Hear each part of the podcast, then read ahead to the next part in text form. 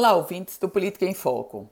O prefeito de Natal, Álvaro Dias, publicou no Diário Oficial do município ratificando todos os termos do decreto do governo estadual. Na prática, o prefeito da capital Potiguar confirma que vale na cidade de Natal as mesmas regras impostas pela governadora do estado. Isso quer dizer o toque de recolher das 8 da manhã às 6 das 8 da noite às 6 da manhã, de segunda a sábado, no domingo o dia todo, aliás, domingo e feriado.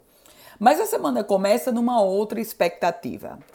O Comitê Científico, ou melhor, o Laboratório de Inovação Tecnológica em Saúde, o LAIS, da Universidade Federal do Rio Grande do Norte, no seu mais recente relatório, está recomendando o retorno das atividades escolares da rede pública de ensino em todo o estado do Rio Grande do Norte de forma híbrida, ou seja, parte presencial, parte remota.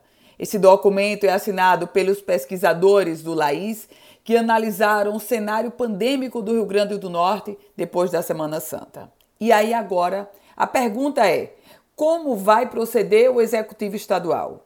O decreto da governadora, esse ao qual eu fazia referência no início do nosso comentário, esse decreto ele vai até o final desta semana. E aí a chefe do executivo necessariamente vai ter que se posicionar ou para prorrogação ou para trazer novas regras. Só que o posicionamento da governadora Fátima Bezerra já vai acontecer no ensejo desse novo relatório do Laís que traz uma recomendação para o retorno do ensino público, com um detalhe: já há também uma ação na Justiça do Ministério Público pedindo o retorno das aulas presenciais. E agora? Eu volto com outras informações aqui no Política em Foco com Ana Ruth Dantas.